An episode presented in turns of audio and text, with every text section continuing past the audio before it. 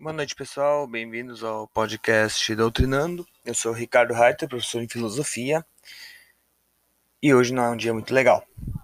20 de novembro, são 9 e 10 quando eu gravo isso aqui. Eu não gravaria, eu ainda estou tentando digerir o que aconteceu na, na, no dia de ontem, às vésperas então do Dia da Consciência Negra, no fatídico episódio do ou, né, terrível episódio do Carrefour.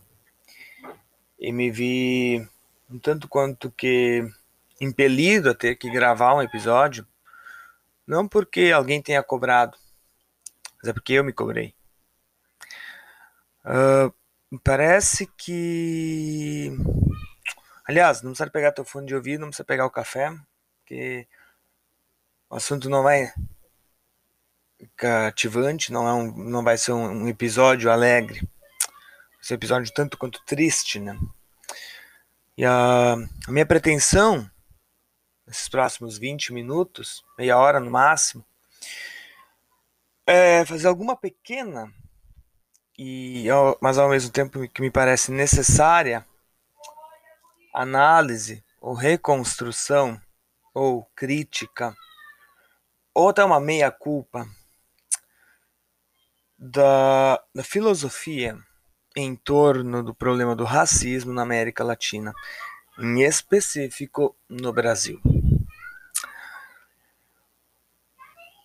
Uh, de fato, de fato a gente pode se questionar se, aliás, aliás, né, o, uma postagem que eu vi agora há pouco, um comentário no Facebook é, ah, escravidão, tá, até fizeram lá um comentário, né? Aquela imagenzinha lá do Vidas Humanas Importa, etc. E tal.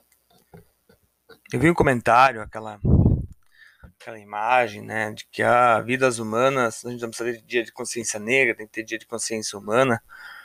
E aí, obviamente, o pessoal caiu de pau. E uma, uma pessoa fez o um comentário, é, mas grande coisa. Uh, né? Teve escravidão negra, teve escravidão judia, italiana, alemã, portuguesa, etc, etc, etc, etc, etc e tal. E aí vão ter consciência, vão ter o dia da consciência para todas elas, né? E aí tu olha assim, eu olho e digo, onde é que a gente errou?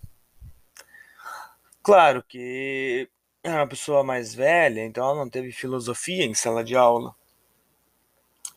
Mas, mas me questiono também até que ponto a filosofia faz, costuma fazer essa meia-culpa, ou olhar para si mesma e tentar entender qual é a nossa responsabilidade social com aqueles que estão com essa situação como um todo. Esse episódio realmente vai ficar bem cortado, que eu tô com meu filho em casa, então eu tô tendo que toda hora interromper para pedir silêncio aqui em casa, porque é um pouco complicado. Mas me parece que a filosofia, ou nós filósofos, estudantes de filosofia, uh, por vezes somos um tanto quanto arrogantes, ou vivemos talvez numa grande bolha e não nos damos conta de que os autores que nós estudamos, as linhas de pensamento que nós defendemos e pesquisamos, têm profunda uh, tem, teve grandes, profundas consequências e influência, ou influenciou, enfim. As linhas de pensamento dos autores que nós estudamos ajudaram a modelar o pensamento ocidental. Um dos mais importantes autores da, do pensamento uh, ocidental foi Aristóteles o mesmo filósofo que pensou e influenciou fortemente Alexandre o Grande, uh, pensou toda a filosofia grega, foi o autor que defendeu que a escravidão é natural, mas não é natural no sentido superficial da palavra. A escravidão em Aristóteles ela é natural porque ela faz parte da natureza humana. Há pessoas que nascem para comandar e há pessoas que nascem para servir. E é necessário que hajam escravos para fazerem os trabalhos da polis, para que os homens livres possam pensar e se ocupar com a política. São mais ou menos essas as palavras, uma tradução livre do que o Aristóteles defende. O pensamento de Aristóteles ele é ele, ele chega até a Idade Média, se eu não me engano ali pelo século XII, posso estar um pouco enganado, e é recebido pelos monges e que traduzem a sua obra, se eu não me engano, do árabe já para o, o, o latim. Os árabes tiveram acesso antes a Aristóteles do que, do que os europeus. E Tomás de Aquino é um que vai beber muito da fonte aristotélica ao escrever sua Suma Teológica, Suma contra os Gentios. Eu não sou necessariamente, estou longe de ser, um pesquisador da filosofia medieval mas fiz algumas cadeiras no mestrado. E uma grande discussão na época da filosofia medieval era acerca da natureza das guerras justas. Okay. Quais eram as condições para que uma guerra, uma guerra fosse considerada justa e injusta? Não tenho, não tenho propriedade para adentrar muito aqui, mas haviam certas regras a serem cumpridas. Uh, se não me engano, uma delas era em avaliar se a motivação era justa. Em avaliar, outra seria a questão de uma disputa por um território neutro, sem dono. Questões bem, bem pontuais, assim. Ataques às cidades eram praticamente, eram praticamente considerados barbáries e atentados, não eram. Uh, dificilmente eram tolerados, né? Quem atacava as cidades eram bárbaros. Os europeus uh, encontravam-se em campo de batalha para um, uma, uma batalha uh, nos moldes de Game of Thrones, que retrata muito bem, aliás, a política medieval. O... Dito isso, a Idade Média ela teve uma particularidade que é o seguinte: boa parte do povo não era livre, mas também não era escravo. Nós vivíamos numa sociedade, ou ah, era uma sociedade onde é que boa parte da população, não vou lançar números percentuais que não existem, mas boa parte da população estava uh, preso a, a, a, feudos. E o que são feudos? Uh, o que são feudos? São ter territórios que pertencem ao senhor feudal e os servos que vivem ali estão presos por um, por um código servil eles não são mais pessoas, mas são membros daquele feudo. Se o senhor feudal cai, uh, morre, é, é, é, é, escravizado, etc. e tal, os, os servos têm, de certa forma, a sua autonomia preservada, porque eles fazem parte do feudo. Então, numa guerra medieval, uh, muitos dos que eram escravizados eram soldados, nobres e, bem, membros no máximo, no máximo, assim, ó, uh, burguês e outro que estivesse na guerra. Geralmente quem era escravizado eram os soldados e os nobres, porque eles seriam também usados como moeda de, de troca ou se cobraria grande recompensa pela liberdade deles. Esse é o primeiro ponto. Então, quando a gente fala ah, houve escravidão na Europa, houve, mas ela não chega aos pés da crueldade de uma escravidão africana. Ou melhor, numa escravidão mercantil, uma escravidão negreira e mercantil. Esse é um ponto que a gente não pode confundir. Há uma diferença clara entre a escravidão mercantil e a escravidão europeia. Foi disputa de por longo período na América Latina a, a, a legitimidade e, consequentemente, a licitude ou ilicitude do comércio de escravos negreiro, negros, tá? Uh, a Idade Média acabou na Europa com, as, com o advento das grandes navegações. Mas na América Latina, o pensamento medieval, principalmente da escolástica, permaneceu durante muito tempo. E um dos grandes temas, então, da filosofia latino-americana em sua origem era justamente das leis de comércio e, dentro das leis de comércio, a, a pauta sobre o comércio escravo. E basicamente, basicamente a, a, a função toda era a seguinte: qual é há, há uma certa legitimidade na compra e venda dos escravos. Vários autores debateram sobre isso, tá? Uh, com diferentes pontos de vista. E obviamente você tinha aqui muitos interesses em jogo. Você tinha os interesses da coroa espanhola e portuguesa, ao mesmo tempo que você também tinha interesse uh, do Vaticano, porque as coisas ainda estavam muito relacionadas. A exploração das colônias dependia da aprovação do Vaticano, que via ali uma oportunidade da expansão da, do, seu, do, do, seu império de fé. E, e logo, logo já nos primeiros anos de instituições de colônias uh, dominicanas, franciscanas e jesuítas na América Latina, a pauta da naturalidade ou da, da legitimidade da escravidão começou a surgir. Uh, não vou entrar aqui necessariamente na causa da escravidão indígena ou de como forma, de que forma a escravidão indígena foi tratada. Não, o, o, o foco desse episódio é especificamente tentar entender, ou fazer pelo menos a mínima contribuição uh, filosófica acerca da escravidão do problema da escravidão negra. Não, não sei uh, né, o quão pertinente isso é, mas vamos tentar fazer algo aqui.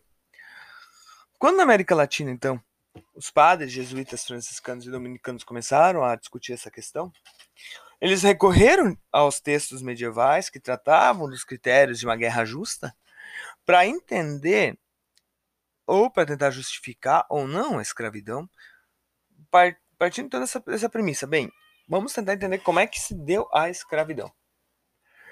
O escravo que foi. A pessoa que foi escravizada na África, ela foi escravizada sob quais condições? E você tinha um problema porque você não tinha como acompanhar. Você não sabia o que estava acontecendo na África. Então, teve que se tomar uma decisão, uma quase como que uma figura de linguagem ou um mecanismo de pensamento, uma ferramenta de pensamento, se partiu da seguinte situação: na melhor das hipóteses, na melhor das hipóteses, a escravidão ela foi justa. A escravidão africana ela é fruto de uma guerra justa. Claro que se debateu também se a colonização europeia na África era justa ou não. Até que ponto os, portugueses estavam na África, em Angola, se não me engano, uh, ocupando uma terra. Aquela terra tinha dono ou não tinha dono? Se ela tinha dono, os portugueses não deveriam ter chegado ali e ter tomado elas. Se não tinham dono, quem estabeleceria? Houve um conflito? Tá, vamos, na melhor das hipóteses, eles foram lá, ocuparam uma terra que não, que não tinha dono e houve um conflito, sendo vitoriosos, escravizaram. A, a, a, o ponto é, o ponto que a gente tem que entender é o seguinte: e, e aí começou uma, uma disputa, uma contenda, um, um problema sério, que foi o seguinte. Uh, digamos que eu, Ricardo, escravizo o José. E eu alego que a escravidão foi justa. Houve um litígio entre nós, nós batalhamos, eu saí vencedor. Eu poupei o José, eu poderia tê-lo matado, eu o poupei e eu escravizei. Então, historicamente, a escravidão ela tem um, um, um ar uh, quase como que. Eu vou botar entre aspas aqui o nobre, porque porque é quase um ato de clemência meu. Eu poderia tê-lo matado, mas eu poupei a sua vida. Agora você tem uma dívida comigo, vai ser meu escravo. Eu faço essa alegação, então eu poderia ter matado o João, o João, o José, enfim, o João. Já vamos dizer que é o João, esqueci o nome. Eu fui lá, batalhei contra o João, poderia tê-lo matado, mas eu tomei como escravo. A pergunta que se faz é a seguinte: Uh, olha, vamos agora olhar o seguinte cenário. Eu pego o João, eu vendo para o Pedro, Pedro vai vender o João para Maria, Maria vai vender o João para José, José vai vender o João para Antônia, Antônia vai botar o João para trabalhar num canavial de açúcar no Nordeste brasileiro. A pergunta que se faz, ou que é pertinente a ser feita, é a seguinte: a dívida de João, por ter tido a sua vida poupada, deve ser pode ser terceirizada? Como assim? João tem uma dívida comigo. Eu poupei a sua vida, eu escravizei. A escravidão inicialmente era melhor do que a morte. Mas ele, eu, eu tinha o direito de vender essa dívida para outras pessoas. João, Antônia, Antônia tem tem legalmente direito sobre um escravo, ah, sobre esse escravo, ou em outras palavras, em outras palavras, João precisa reconhecer Antônia como a sua salvadora ou como aquela que agiu com misericórdia, porque quem agiu com misericórdia fui eu, não foi Antônia. Eu apenas vendi ele para Antônia. Quer dizer, eu vendi ele numa grande rede que fez ele chegar até Antônia. Esse talvez seja um grande aspecto, um dos aspectos mais fundamentais da escravidão mercantil negra que é desconsiderado. A escravidão antiga e a escravidão medieval, salvo casos de barbárie, ainda mantinham uma certa, ainda mantinham uma certa autonomia do escravo. O escravo continuava sendo um sujeito, salvo, como eu falei, salvo exceções de barbárie, como a escravidão do povo judeu, talvez no Antigo Egito. Talvez. Talvez aqui, bem talvez. É um outro caso, é um caso à parte a ser analisado porque não me parece que houve compra e venda de escravos na escravidão egípcia.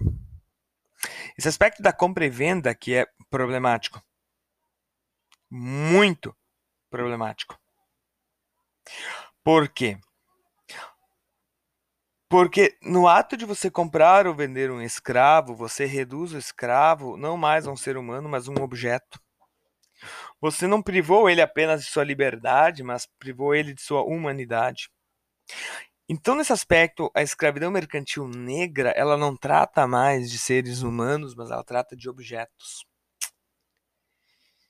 Essa foi a conclusão a qual chegaram alguns dos grandes pensadores latino-americanos vinculados à Igreja Católica. Mas a escravidão negra no Brasil durou até 1888, se eu não me engano. 1889, salvo engano. E a pergunta que nós temos que fazer é: por quê? Por que ela demorou tanto para ser para ser cancelada? Ah, para ser abolida, cancelada, pelo amor de Deus. 1888, para ser abolada, abolida. Acontece que acontece que não era do interesse da coroa portuguesa, espanhola, esse raciocínio e essa conclusão ao qual chegaram os monges e padres jesuítas, dominicanos e franciscanos haviam outros interesses. O ponto é que alguns autores, em questão de, de, de menos de um século, conseguiram desconstruir essa linha de raciocínio que levou até a, uh, a, a, declarar que a escravidão não era legítima e, portanto, ela era ilícita. Um grupo de autores conseguiu vincular duas ideias totalmente uh, não conectadas e criar um, um artifício argumentativo muito forte e que prevalece no imaginário popular brasileiro, a tal ponto de ter sido reproduzido há um tempinho atrás pelo deputado federal Marco Feliciano. Refiro-me à lenda, ao mito da linhagem de Cam, o filho amaldiçoado de Noé. Mas como é que foi feito essa construção narrativa e argumentativa? Bem, alguns líderes, alguns pensadores, alguns, sei lá, intelectuais da América Latina, do círculo religioso da América Latina, revisitaram Aristóteles. Obviamente, esses, esses, intelectuais estavam sendo muito bem pagos pela coroa, diferente de qual para qual coroa eles trabalhassem, uh, para tentar legitimar a escravidão. E o ponto é que eles revisitaram Aristóteles e encontraram aquela citação que eu citei no começo, né? A defesa da escravidão natural de Aristóteles. Só que havia um problema naquela, escra... naquela defesa. A partir te... daquele texto de Aristóteles, você tinha senhores escravos em todos os grupos sociais, éticos, sei lá, culturais, enfim. E isso não era interessante. Você não poderia defender a escravidão nesses moldes e nesse tom. Foi aí que então veio a imagem bíblica do filho amaldiçoado de Noé, Cam, aquele que, ao ver Noé bêbado, caçoou dele, e Noé, num ato de fúria, o amaldiçoou, dizendo que de agora em diante Cam e toda a sua descendência carregariam na pele a marca do seu pecado e seriam não mais vistos como filhos de Deus. Não precisou de muito muita capacidade racional para que aqueles que estavam tentando legitimar uma escravidão negra vissem ali uma, uma oportunidade de ouro. Aristóteles havia dito: há homens que nasceram para serem escravos. E Noé disse: a linhagem de Cam carregará na pele a marca do seu pecado e não serão mais filhos de Deus. E vocês já entenderam onde é que isso chegou. Os intelectuais do, dos anos 1600, 1700 até 1800 construíram esse argumento. A escravidão negra é legítima porque Aristóteles diz que há homens que nasceram para serem escravos. E esses homens são os, são, são os negros na África, porque o continente africano leva na, traz na pele implícito a marca da maldição de Noé. Eles não são mais filhos de Deus. E vocês sabem como isso acabou. O pensamento filosófico ocidental tem culpa, sim,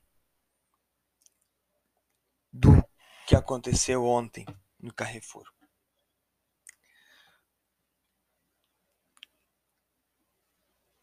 E apenas atentem para o seguinte: eu não estou dizendo que nós filósofos somos culpados. Eu só estou dizendo que nós temos. Nós não devemos ser. Mudo. Não estou dizendo que nós, filósofos, devemos ser responsabilizados pelo ato mas nós temos uma certa responsabilidade com o que está sendo feito. À medida que nós não nos posicionamos, eu sei, eu sei, nós, nós não vivemos mais na, na Atenas de Aristóteles. Eu sei, eu sei, ninguém mais escuta a gente.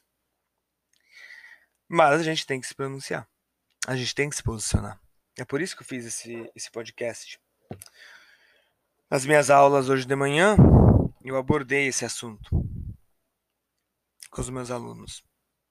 Eu não sou negro, não é o meu lugar de fala, mas há uma frase que tem ecoado que me faz, que eu acho muito justa. No Brasil não basta não ser racista, tem que ser antirracista. Essa luta tem que ser de todos e não apenas da população negra. Então, é necessário que nós sim nos posicionemos, é necessário que nós sim nos pronunciemos, é necessário sim que a gente tome partido, que a gente olhe e diz não, não é normal. Não é porque foi com negro que é normal. E mais, não dá para aceitar discursos como ah, mas tem que ter um dia da consciência humana. Ah, ele não morreu porque ele foi ele é negro, ele morreu porque, sei lá, ele ameaçou alguém de morte. Ah, mas também ele tem é, tinha histórico, etc e tal. Bem, se fosse uma pessoa branca, você não mataria. Esse é o ponto. Ah, a gente não sabe. Sabe. Sabe sim, porque sabe. Sabe, porque ser branco no Brasil é privilégio. Eu sei, eu sou branco, é privilégio. E se há privilégio é porque há violação de direitos de outra parte. Se ser branco no Brasil é um privilégio, é porque ser negro é um problema. Em que sentido? A pessoa negra não tem seus direitos reconhecidos. Não é à toa que, se você acessar o serviço de assistência social e fizer uma pesquisa, grande parte dos usuários que os acessam são negros e se declaram brancos. Eu sei porque eu trabalhei na assistência social, eu vi isso. Você fazia o cadastro único porque a, a, etnia, eu não gosto da raça, vou usar o termo etnia, ela é autodeclaratória e a pessoa se definia como branca. Por quê? Ai, porque branco é mais bonito, né? Branco é mais bem visto. Ai, não quero que as pessoas saibam que eu sou negro. Eu escutei isso de usuário.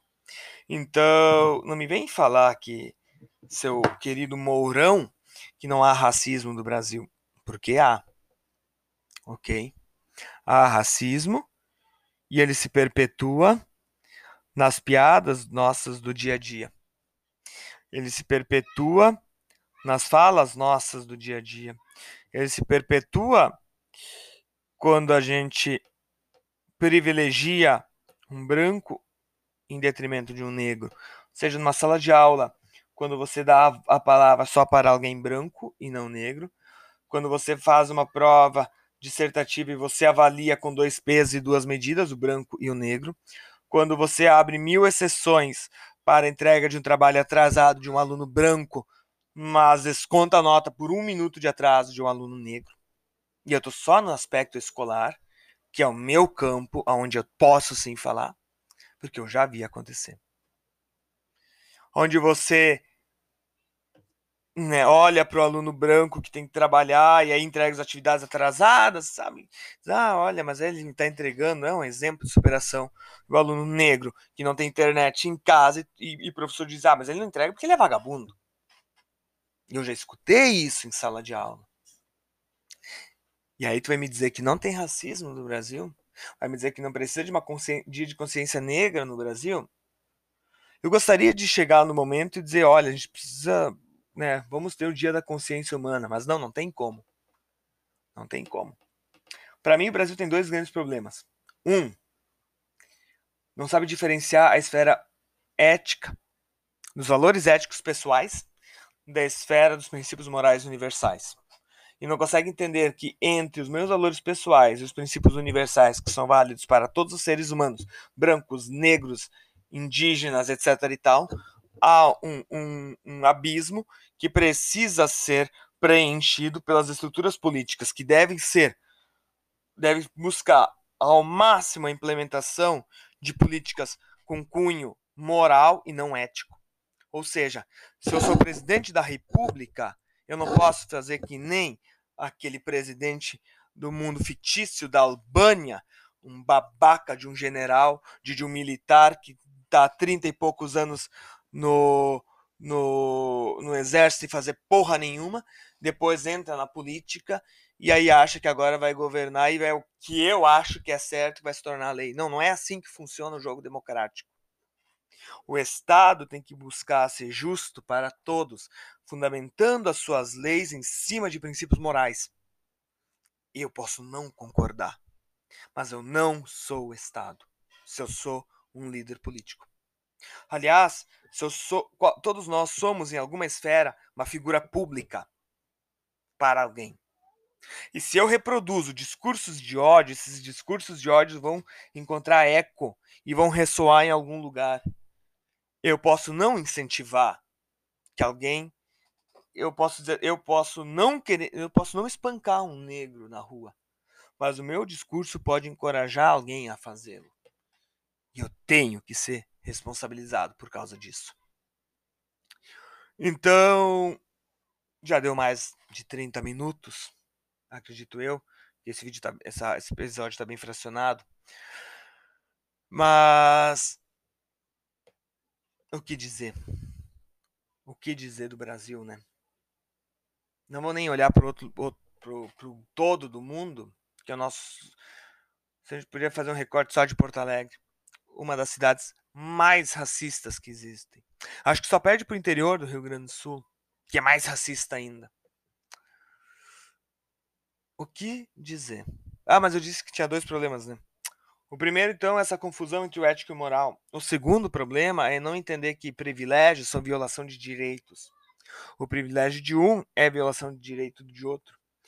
Então, nós temos que, sim, eleger candidatos que busquem acabar com privilégios.